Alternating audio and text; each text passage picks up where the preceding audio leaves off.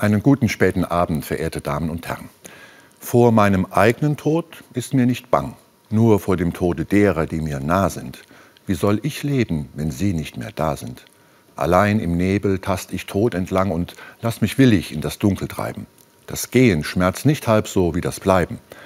Der weiß es wohl, dem Gleiches widerfuhr, und die es trugen, mögen mir vergeben. Bedenkt, den eigenen Tod, den stirbt man nur, doch mit dem Tod der anderen muss man leben. Memento heißt dieses Gedicht von Mascha Kaleko. Ich habe dieses Gedicht verwendet in einem Trauergottesdienst, ein Suizid. Ein junger Mann aus meiner Gemeinde hat sich das Leben genommen. Ich kenne ihn, ich kenne seine Familie, ich kenne seine Freunde.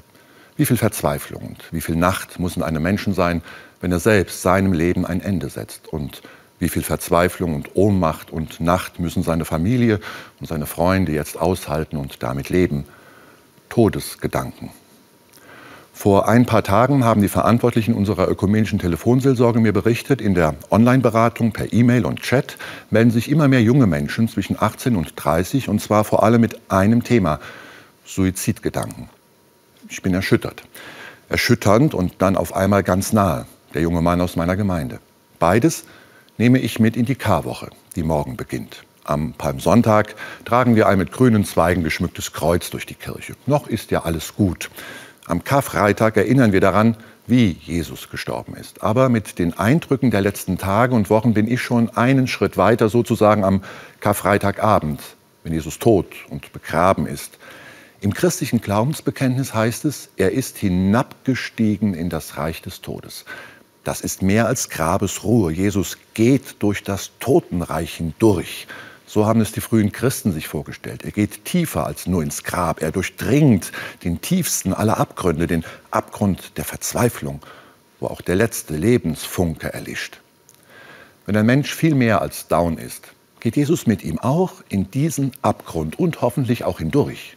Jesus geht mit in und durch den Abgrund eines Menschen, der nicht mehr leben will. Diesen Abgrund nimmt er mit, diesen Abgrund nimmt er auf. Diesen Weg geht Jesus in der Karwoche. Und das feiern die Christenmenschen, den Abstieg. Das scheinen erstmal keine schönen Gedanken im Wort zum Sonntag, aber das Leben kennt diese dunklen Seiten ohne Wenn und Aber. Jesus ganz unten, auch bei denen, die trauern und die Fragen haben, die keine Antwort finden.